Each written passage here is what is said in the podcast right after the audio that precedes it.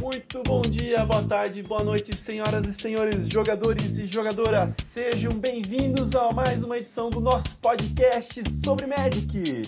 Eu sou Jonas Pacheco e estou aqui junto com meu amigo Thiago Jaqueli. Fala, Jaqueli. Pô, bom dia, boa tarde, boa noite, todo mundo que está ouvindo aí. Hoje temos um outro convidado especial, Wilson Moura. Fala galera, prazer estar aqui comentando com vocês, viu? É isso aí, galera. E sobre hoje nós temos dois assuntos muito interessantes para falar. Primeiro, a gente vai falar sobre a novidade do dia, né? A banlist que a gente teve causando maior impacto no Modern e nós vamos falar sobre a tristeza da semana passada. Deixou todos os jogadores do Brasil chupando o dedo. O não vai ter pré-release. Tudo isso e muito mais depois da vinheta. Vai!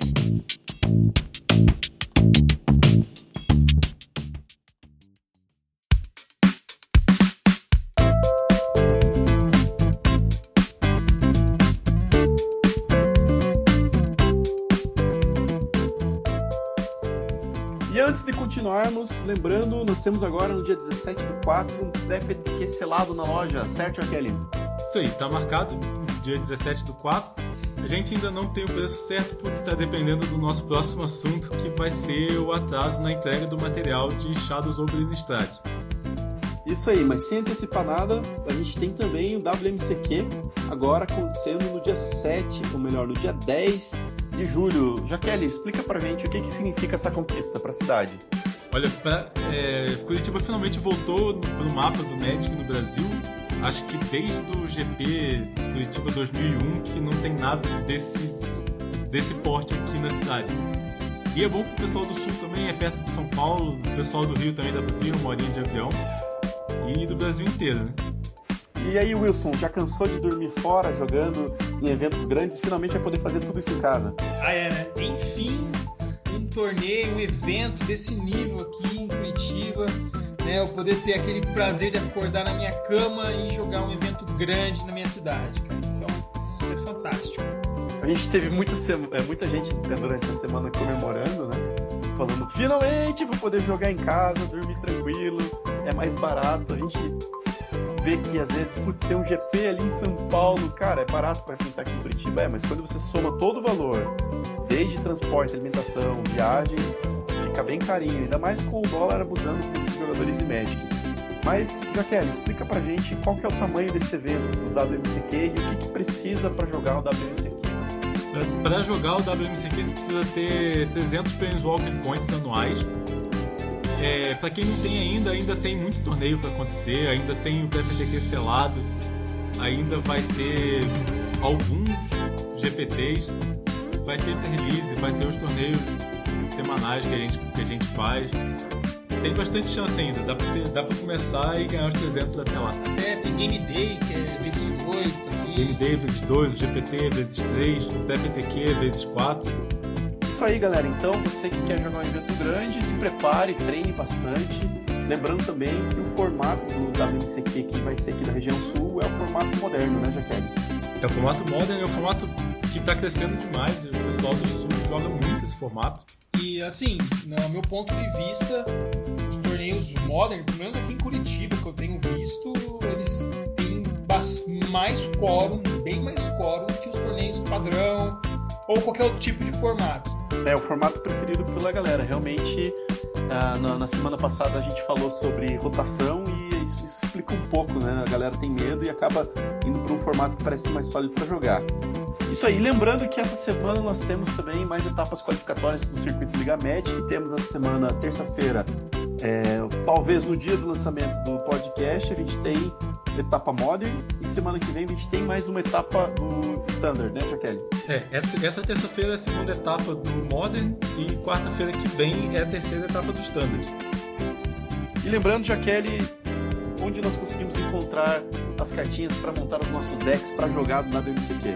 Olha, dá para você pedir é www.manticogamestore.com.br. É, para quem tá vindo pro WMCQ quando chegar mais perto, você pode pedir para retirar no, na loja. A gente vai ter todos os pedidinhos separados para você retirar no dia do torneio. Isso aí, não vai pagar frete, isso é muito mais barato. E a gente já tem listado no site da loja alguma coisa de Shadows over Innistrad? Por enquanto não, porque como o pessoal tá sabendo, o material de Shadows over Innistrad tá preso na alfândega. Não teve o pré-release semana passada, a gente vai ter o pré-release atrasado de novo. Infelizmente, isso é uma coisa recorrente aqui no nosso país, né? Não é o primeiro pré-release que eu vou jogar que tá atrasado, não é na data certa, escrita pelo mesmo fator, né? Então, sempre o mesmo fator. O fator é material preso na alfândega, receita não libera.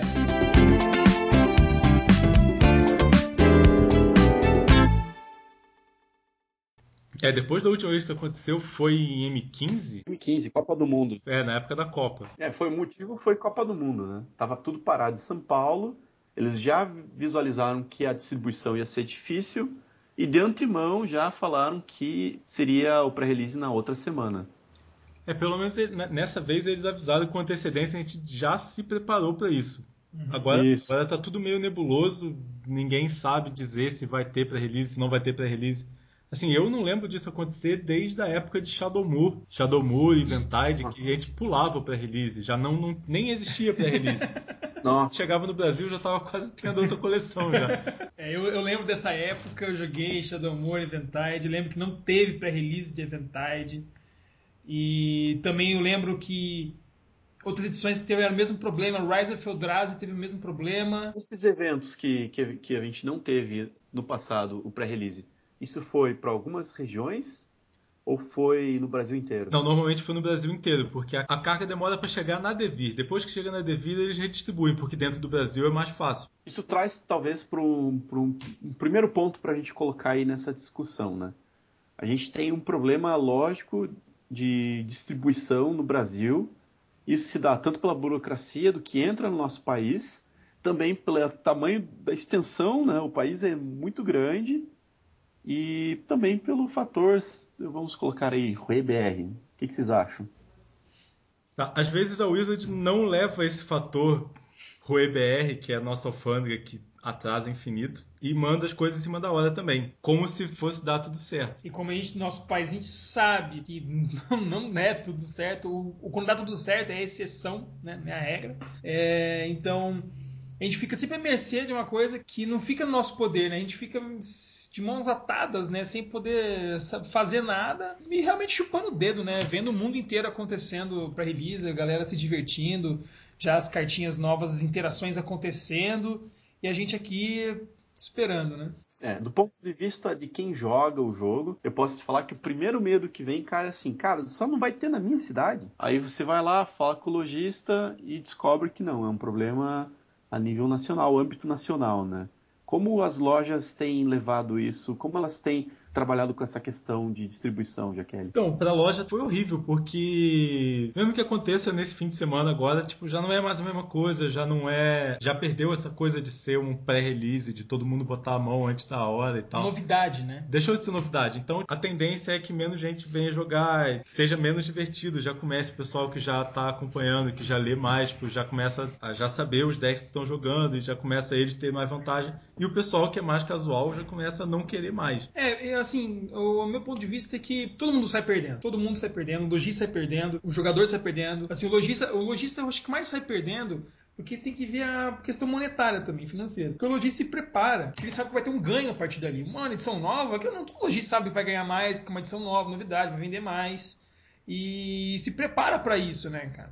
Aí você pega uma falha dessa, se desestrutura todo um planejamento. É, desestrutura também os próximos eventos, porque o nosso pré-PTQ seria agora no dia 10 e daí vai virar o release. Seria já em seguida, né? É, e daí vai ter que jogar o release do dia 10 pro dia 17. E o que a gente tinha programado pro dia 17 foi pro saco. Às, às vezes atrapalha até gente que joga outros jogos, porque ia ter um outro evento de X-Wing, acho, que também teve que ser cancelado. Para quem não sabe, é, pode explicar para a gente rapidinho como que funciona a distribuição de material que vem da Wizards para o Brasil? São quantas empresas que distribuem? Uh, por exemplo, a loja pode ir lá direto para a Wizards e falar, ah, eu quero tantas boxes dessa edição, Ou vão ter tantas pessoas no meu pré-release? Explica pra gente como funciona isso. É, com bastante antecedência a gente pede, manda pra Devir. Tá? Tem a Devir e tem a Coqui. Normalmente o pessoal trabalha com a Devir, que é mais antiga. A gente já diz quantos kits a gente espera vender. Então, no nosso caso, a gente pediu kit para 180 pessoas. Com esse atraso aí, é possível que caia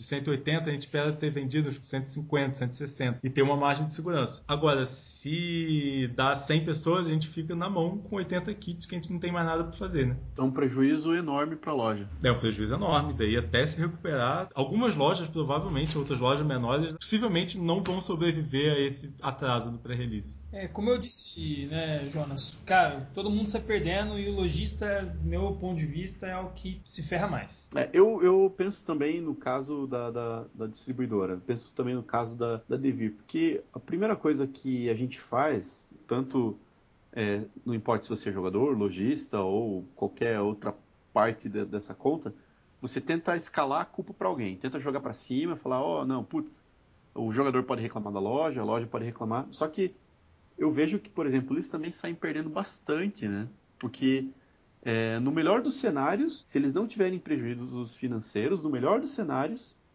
eles vão ficar com uma imagem bem é, já desgastada. A imagem deles já não é boa, né? E vão ficar com uma imagem pior ainda. Sendo que muita coisa de Magic acontece no nosso país porque eles compram briga ou eles tentam correr atrás e acabam às vezes ficando na frente e levando é, um pouco de porrada também. Vocês enxergam dessa maneira? É bem essa coisa de jogar a culpa para frente, né? Tipo, várias vezes o jogador vai culpar a loja e a loja vai culpar a distribuidora e a distribuidora vai culpar o Wizard. Acho isso normal. É, mas no nosso caso aqui é a alfândega do Brasil que está travando.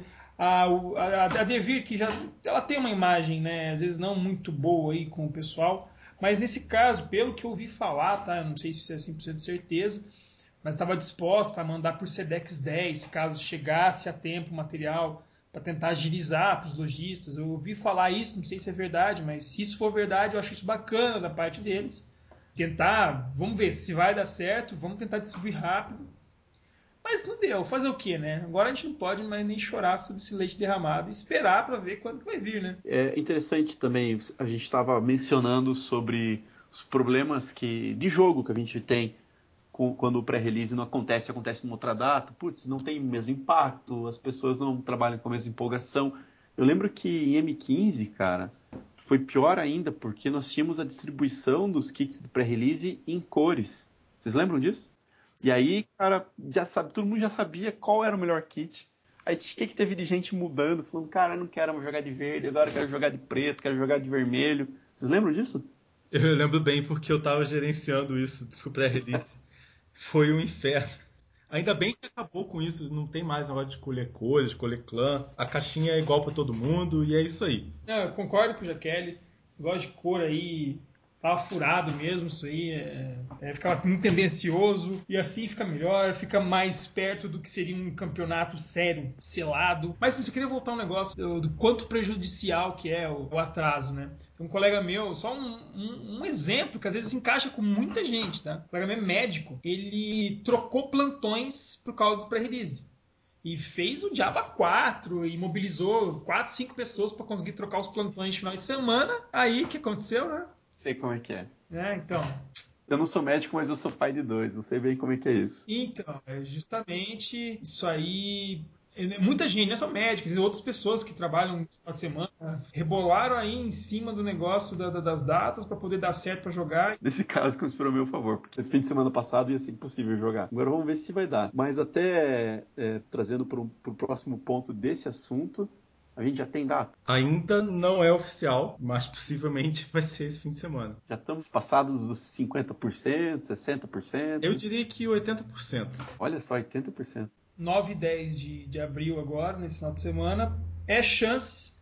É, sim, mas ainda tá obscuro, né, Jaca? Ainda não tá muito certo. Agora a gente tá gravando o podcast segunda noite, ainda não tá certo. Pode ser que amanhã de manhã já se resolva, na terça de manhã. Hoje é dia, só para deixar bem claro, hoje é dia 4 de abril, né?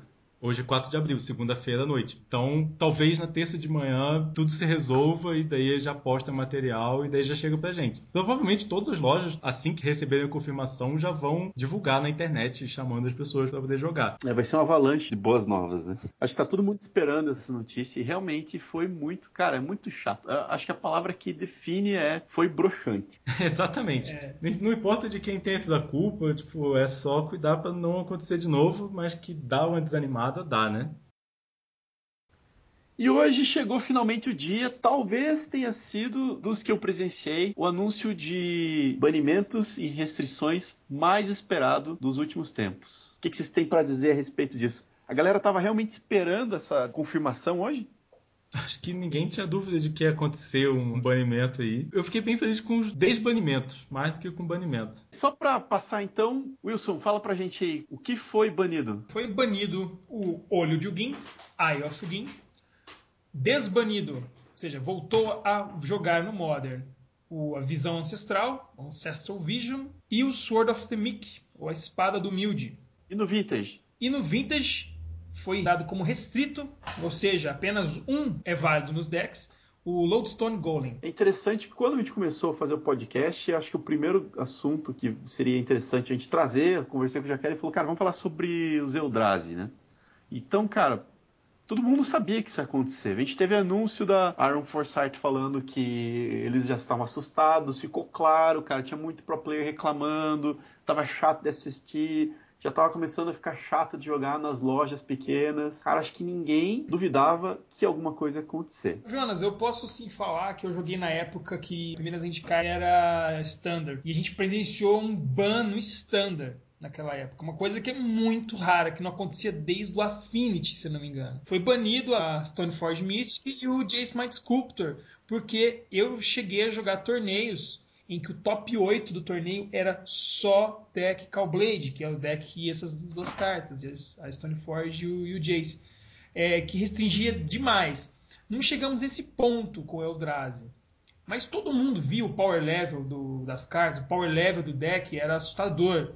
Né? Ele dominava o ambiente, restringia o número de decks para jogar no ambiente, porque tinha deck que não aguentava jogar contra o Eldrazi estava com um nível de poder acima dos outros decks, pelo fato mesmo dos terrenos que davam essa possibilidade da aceleração das criaturas do deck. E já chegando para falar do banimento do olho do Gin, a gente estava discutindo essa semana bastante sobre assim, ah, eu acho que o tempo tem que ser banido. Algumas pessoas falavam, outros falavam, ah, acho que o olho de Ugin tem que ser banido. No meu ponto de vista, eu achava que o templo deveria ser banido. Tá, explica pra gente por que você acha que o templo deveria ser banido. Primeiro que o deck, o deck do Eldrazi, oito, é, eram oito terrenos, quatro olhos de Gin, quatro templos, que davam a possibilidade de já duas manas para fazer a criatura.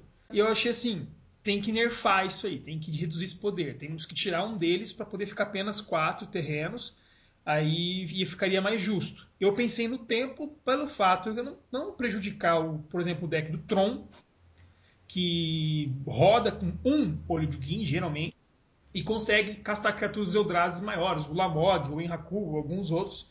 Mas a partir desse banimento, se fosse qual foi o olho de Gin, tirou essa possibilidade desses, desses Eldrazi jogarem no Tron, por exemplo.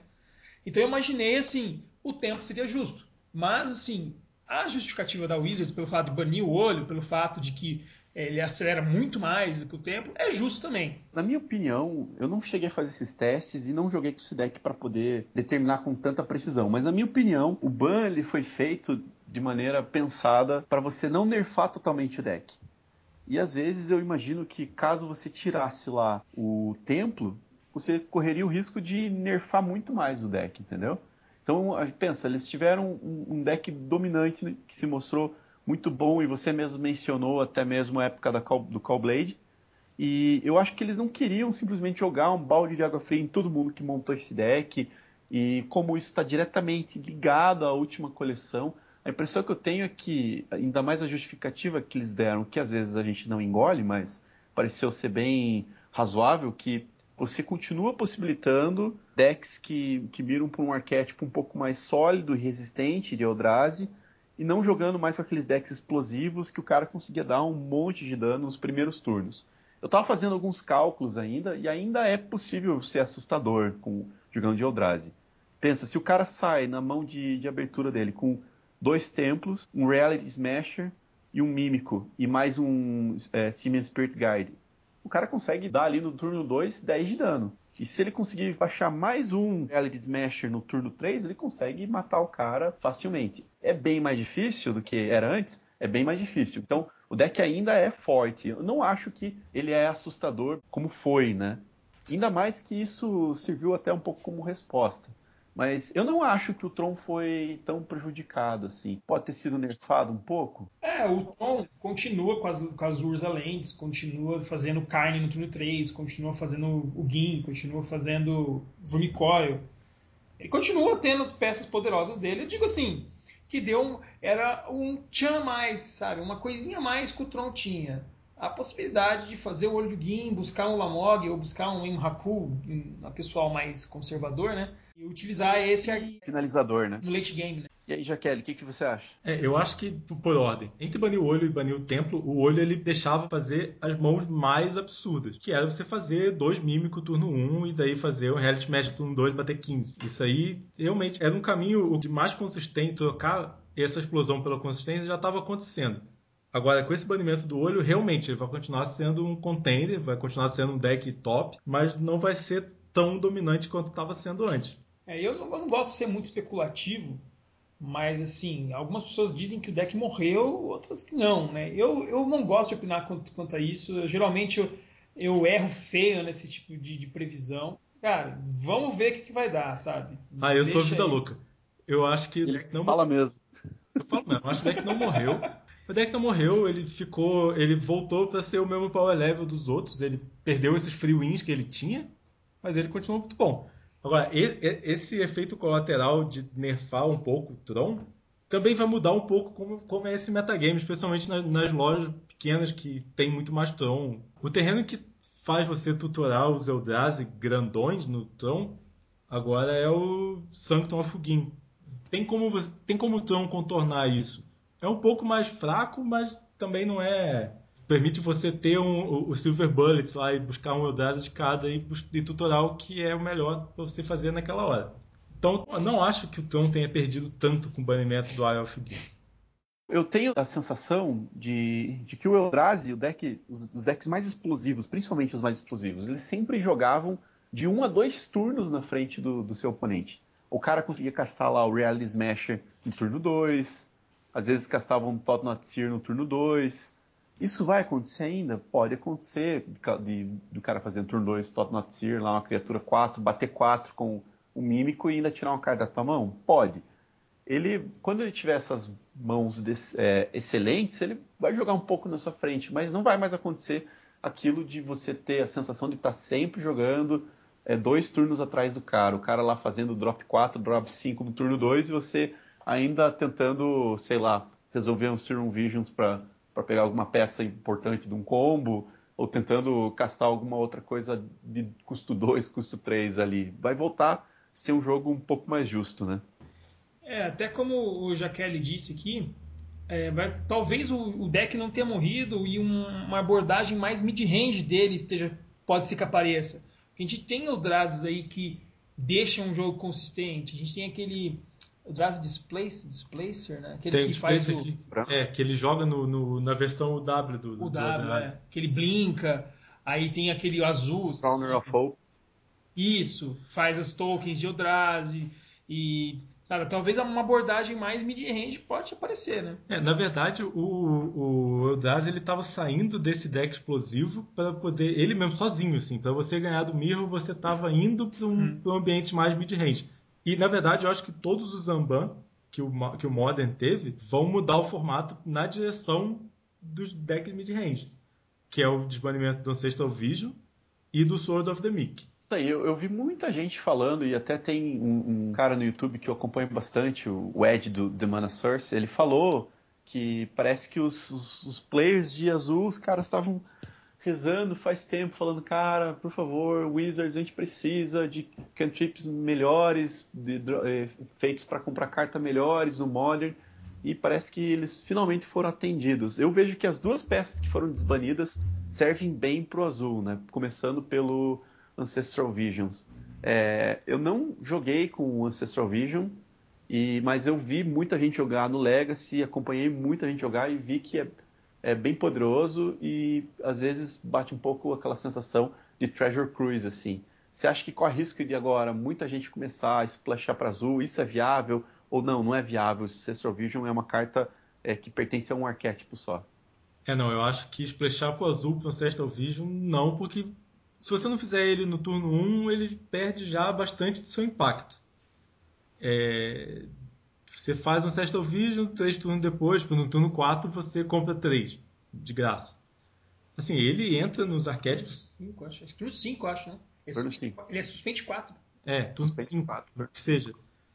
Assim, eu acho que o arquétipo vai acabar indo pra, sei lá, talvez o, o Jund, realmente o Jund se tornar o Grixis. Você trocar o verde por azul. É, eu não. Eu, eu vou falar a verdade, eu sou um pouco cabreiro com essas cartas, o efeito de Ancestral Recall. Né? Uma mana compra três cartas. A gente viu o que aconteceu com o Treasure Cruise. Né? O Treasure Cruise ficou três meses no Modern e tiveram que banir, porque. Cara, assim, vendo hoje, o que eu vejo do Modern é que a gente esquece muita carta, né? Modern é muita edição. Mas o que eu vejo hoje, eu falo, beleza, não vai, vai ser uma carta que talvez vai entrar aí, vai ter um power level equilibrado, vai jogar, ok. Mas eu sou cabreiro com esse tipo de efeito. Que é efeito poderoso demais, sabe? Eu sou um pouco cabreiro com isso, sim. Porque acontece, cara, um cara monta uma porcaria de um deck aí e esse negócio estoura, explode aí, tipo, fica fora de controle, sabe? É igual aconteceu com o Treasure Cruise. Semelhante com o que a gente teve até mesmo com, com os, os deck Eldrazi agora, né? É, justamente, a mesma coisa. Mandou, mandaram um monte de Eldrazi custo baixo, já tinha os terrenos lá, né? Então, é assim, eu fico meio cabreiro. Pode ser. E eu, como eu já falei antes, eu não sou muito bom de especulação, não gosto de especular essas coisas, deixo pros pro players fazer aí os decks e pensar melhor nisso aí. Mas assim, eu particularmente não gosto muito desse tipo de efeito rodando num formato modern que é mais restrito, né? Então, É um, um formato maior, né? É. Falando até a respeito dessa carta, eu sei que a gente falou, é, até mesmo o Wilson acabou de falar que não gosta de especular, mas é, deixando isso um pouco de lado, vendo, eu vi muita gente hoje e parecia que estava todo mundo na mesma página, pensando a mesma coisa.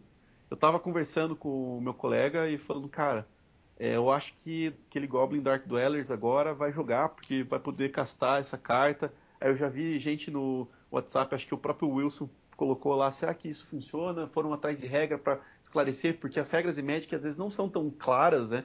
E você tem que ir atrás de um juiz. De repente eu vou no Twitter, cara, e o Jeff Hoogland colocou assim, cara, estamos todos na mesma página. né? Todo mundo vendo se funciona isso com aquilo. Cara, todo mundo queria saber se funcionava Ancestral Vision com Goblin Dark Dwellers. Você acha, vocês acham que o nosso Goblinzinho vai jogar? Eu acho que ele vai jogar, na verdade já tá começando a aparecer no, no Jund. Eu acho que agora tipo, ele pode aparecer também no Grixis. E só pra deixar claro, ele é o único que faz o Ancestral Vision funcionar. O Snapcaster não consegue recapitular e o Jace não consegue fazer você jogar de novo porque o Ancestral Vision não tem custo. É, foi a primeira coisa que eu, que eu perguntei, na verdade, assim, em cinco minutos de, anúncio, primeira coisa que eu fui ver é se o Snapcaster não dava flashback pra ela. Já- no Oracle dela já tá lá, escrito, Já tá. estampado. Não dá pra dar flashback pra ela. Esqueça de flashback. É, acho que todo mundo pensou a mesma coisa, assim, ah, agora o Snapcast, não sei o que, tipo, não vai rolar. Eu acho que dentro disso, o Ancestral Vision ele é bem controlado porque você faz ele uma vez e tem que esperar X turno. O jogo pode acabar nesse meio tempo, inclusive. Tem muita gente falando da interação desse tipo de carta com as cascades, né? Com as cascatas Isso. e palavra reunida. Mas mesmo assim, as cartas de cascata, elas têm efeitos, né? Tirando o Live End, que é uma coisa bem montada, bem encaixada ali, né? Digamos assim, muita mana pra pouca coisa, sabe? Então, às vezes, não é aquele efeito igual do Goblin, né? Pô, o cara, bicho 5 mana, 4, 4, menos, ainda faz um Ancestral Vision do seu grave. Então a gente tem, a gente tem duas cartas que são as mais emblemáticas, né? E a do Living End a gente tem também é, o Shardless Agent, mas que só joga por motivos da, da, da edição que foi lançada, do Planet Chase Edition lá, só joga no, no Legacy, né? Cara, é, é uma carta muito boa e por ser uma carta ali no, em verde e azul e já acaba habilitando até mesmo Shardless Sultai para um deck bem poderoso, o pessoal chama também de Shardless Bug, né? Mas é um deck muito bom. É, a gente não tem isso no Modern, e mas sendo um pouco mais técnico, né? O Wilson levantou o assunto do Cascade. A gente tem é, três maneiras de você. É, o, melhor, o pessoal tentou viabilizar três formas de você é, castar o Ancestral Vision, digamos assim, enganando né, a mecânica do, do Magic. A primeira todo mundo pensou foi com o Snapcaster, viu? Não, não funciona. Tá? Para explicar um pouco mais técnico, por que, que não funciona isso? Porque quando você usa o Snapcaster, você dá alvo para uma carta, o custo do flashback dela é o custo da carta original. E como essa carta não tem custo, não, você não acaba conseguindo ter um custo para recapitular ela apesar do custo convertido dela ser zero. São coisas diferentes, tá? E a gente teve também aí a outra questão técnica para tentar viabilizar. O pessoal falou do Cascade, que o Wilson já mencionou, e a terceira é com o Goblin Dark Dweller, que ele é um pouco diferente do recapitular do Snapcaster Mage, que você acaba podendo castar uma carta de custo convertido 3 ou menos, ou seja, ela se encaixa nisso, sem pagar o custo dela. Então você não precisa pagar o custo. Então você consegue fazer. Sim, só para concluir, é, essa interação do, do Goblin Dark Dwellers com o Ancestral Vision, tipo, ela é bastante poderosa e tal, mas ela você tem que se tapar no turno 5 para poder comprar três cartas e ficar tapado. Então é uma coisa que ela é relativizada, tipo, se você está jogando contra combo, isso não parece uma boa jogada. E é no, estamos falando de Modern, né, gente? Modern, você quer chegar no turno 5, cara, você tem que ter feito muita coisa ali para poder chegar ali e se tapar e fazer o Goblin. Modern tem mudado, né? Vamos, vamos falar isso também, né? Não tem mais Twin, não tem mais Bloom Titan. Ele tá mudando. Eu acho que eles estão querendo deixar um formato até um pouco mais mid-range. Assim como o última, a última edição jogou tudo pro agro versus combo, agora esse banlist trouxe de volta o, o mid-range. E assim, com isso a Wizard vai deixando, vai deixando o Modern rotacionar. Assim, cada edição eles, eles mudam para um lado. E assim, se for mid-range, essa, essa, essa interação vai ser muito boa. A outra interação do outro Amban também, que é o próximo tópico, do Sword of the Meek, que é uma carta excelente para mid-range, porque ele te dá blocos, blockers virtualmente infinitos. Ele também está suscetível ao, ao, ao, hate de cemitério, né? Hate de cemitério e hate de, de artefato, né? É mais de cemitério, na verdade. É, porque artefato nem tanto, porque você pode responder, joga pro cemitério, sacrifica o sword, depois você faz um pro próximo tóptero. É meio complicado hate. Jogando Legacy, eu joguei contra esse deck e vi que hate de artefato não é tão legal, não. O negócio tem que ser, você tem que atacar o cemitério. É, eu aprendi isso quando esse deck era Extended, finado Extended. finado Extended. É. Você chegou então a jogar contra esse deck no Extended, que era o Top Tier é, Depths, né? O pessoal chamava. É, esse daqui dominou o Extended na época deles. Explica pra gente aí, Wilson, como é que funciona a interação dessas duas cartas, né? É, o combo funciona assim. O Top Tier Foundry, ele permite que você pague uma mana e sacrifique um artefato que não seja token. Então você sacrifica o quê? Você sacrifica a Sword of the Meek. A Sword of the Meek, como custo, ela vai pro cemitério, porque você tem que sacrificar um artefato. Terminar de resolver a habilidade do, do, do Top Tier Foundry e você vai gerar um token, um 1, né, de Top Tier, e o que acontece com a Sword of Mickey no cemitério? Ela fala assim: quando entra uma criatura de 1/1, é, você volta a Sword of Mickey equipando aquela criatura né, do cemitério. Ou seja, você volta a Sword of Mickey equipando aquele token. O que você faz? Sacrifica de novo a Sword of Mickey e volta para o jogo. Então, enquanto você tiver mana para pagar, que é um de mana para cada habilidade, você vai sacrificando a Sword of Mickey fazendo Tópteros 1/1. Aí, além de tudo, a cada resolução de habilidade você ganha um de vida. Então... Isso. O custo da Sword of the Meek ela é, custa 2, custa 2 para equipar, e ela dá mais um, mais dois para criatura equipada, né? É, acho que essa é a parte menos relevante. Essa, par... essa parte é, ninguém lê. Ninguém lê. Ninguém... É, que... Exatamente, porque todo mundo já vê as duas cartas, né? E o Topter Foundry é um mana azul ou um mana preto, agora não lembro. É um mana azul e um híbrido preto e branco. Todo mundo que estava comentando sobre o Ambanda da espada, cara, tava com medo disso. Eu vi que era teve muita gente falando, cara, olha só, essa carta é muito poderosa e tal. Mas às vezes eu acho que fica um pouco a sensação do que esse deck era na época do Extended, né? Gente, vamos lembrar do Ambanda da Bitter Blossom. Tipo, uma carta que, assim, estamos falando de um combo de duas cartas. Do Sword of the Meek com o Top Tier Factory.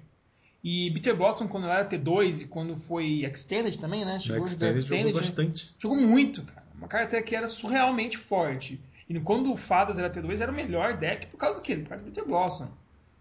Aí deram um ban do Bitter Blossom no Modern, gerou uma repercussão bem grande. Ela chegou a ser o preço, tinha gente trocando o Bitter Blossom por Force of Will, com os preços, né? É sempre que tem um Amban, a galera fica muito afoita e tal. Normalmente, se a Wizard está desbanindo alguma coisa, é porque provavelmente ela não vai voltar a ser dominante. Vai até ser um. Vai ter, ter um papel no metagame e tal, hum. mas não precisa ser necessariamente dominante.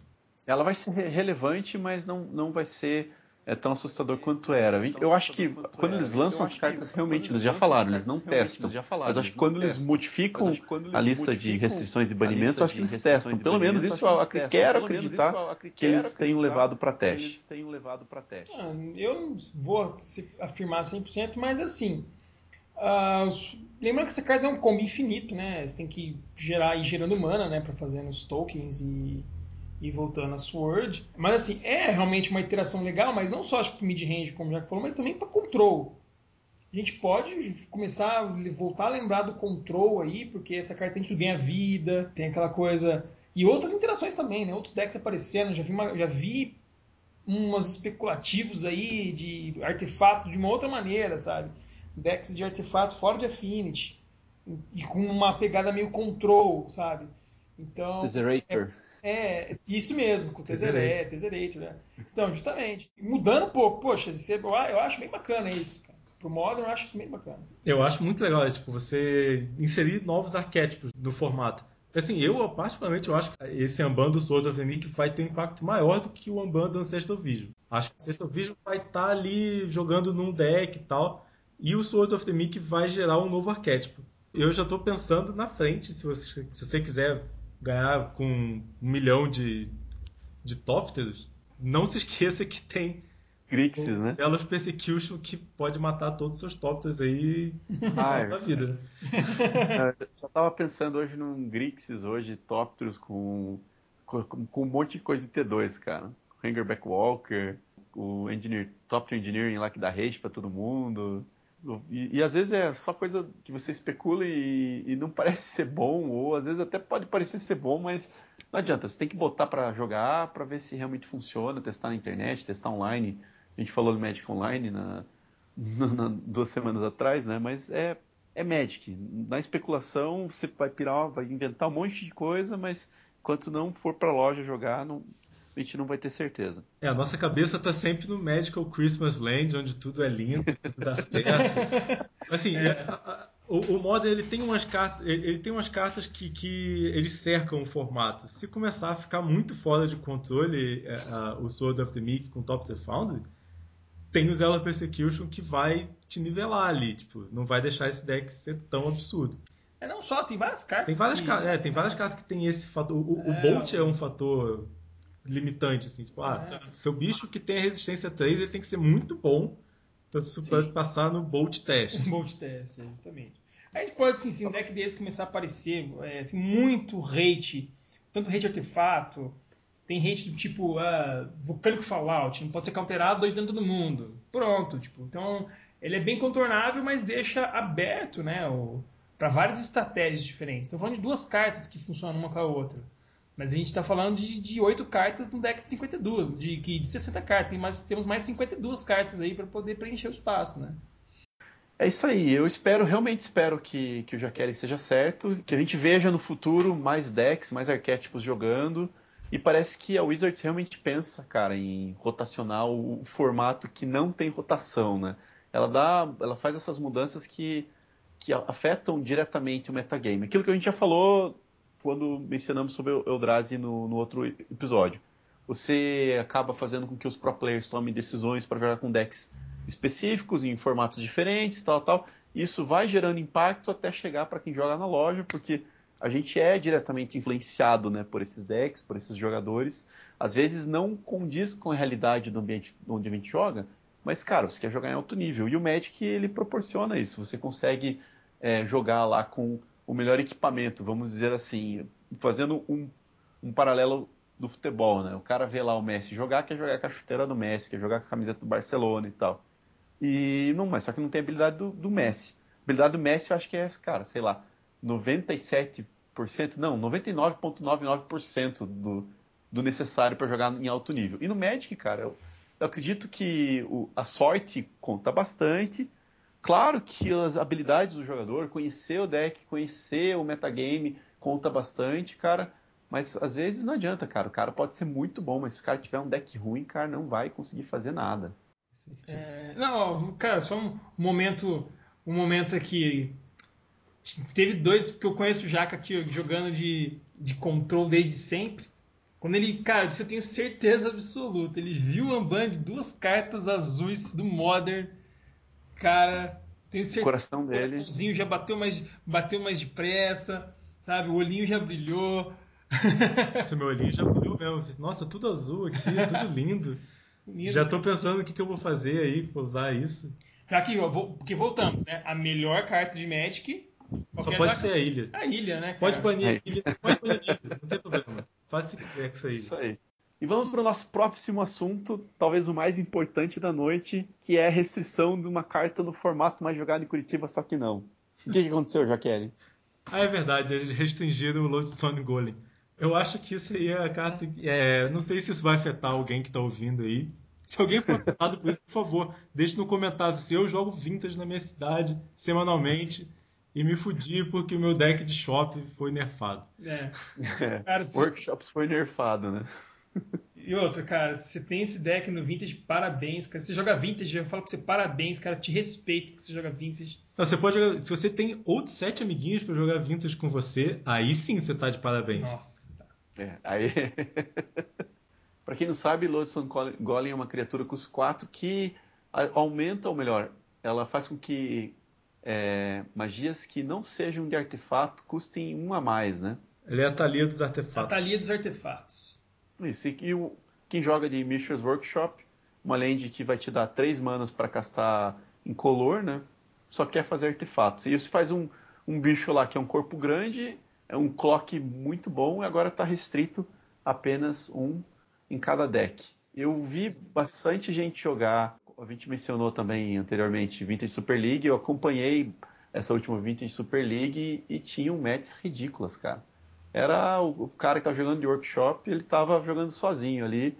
O, pegava um, um, oponente de Storm e o cara não fazia nada, não fazia absolutamente nada, não conseguia castar absolutamente nada. Um ritual e ficava só pensando como que ia hatear aquilo, ou como eles faziam num formato de liga, né? O cara, às vezes, ele ia só para ver qual era a listagem do, do, oponente, mas não jogava nada. Esse Lodestone Golem dá pra fazer turno 1. Se você faz workshop, uma mox, e daí já faz ele turno 1. É meio injusto, é, é um free win, assim. Eles, eles cortaram o free win que esse deck tinha, né? Mas assim, talvez alguém jogue no mall esse formato, porque é o único lugar que é viável você ter um deck vintage. Mas acho que eu nem vou fazer a piadinha de fim do, de transmissão, porque esse, esse aí já foi a piadinha do dia. Isso aí. Lembrando, só uma coisa assim, de conclusão, né? Lembrando que, de novo, tivemos um banimento numa carta que saiu no Modern Masters 2, né? 2. O olho de Gin tava lá no Modern Masters 2. Ele tinha saído de mítico pra raro e agora. É, ainda mais tem a Expedition dele, lançada aí na edição Wolf of Gatewatch. Tem a Expedition dele, então, tipo, lançaram bastante ele ali, botaram ele na nossa cara e falaram: tá aqui, ó. Agora, só que não. Eu não vou dizer nomes, mas eu vi uma pessoa chorando porque comprou recentemente uma Expedition de é, olho de Ugin e viu que não vai jogar mais. eu sei de alguém, eu não vou dizer nomes aqui, eu sei de alguém que comprou, eu sei de alguém que tava jogando de Eldrazi aqui no ambiente comprou o olho de Ugin e Expedition. Não sei se é a mesma pessoa que você tá falando. É, é a mesma pessoa. É, será? Nossa. Então, galera, ó, semana que vem a gente vai de novo discutir o atraso do pré-release. Não! que é do jeito que tá, do jeito que vai, nossa alfândega vai segurar aí um pouquinho mais. Tá? Se, talvez aí o pré-release do Brasil acompanhe o MOL.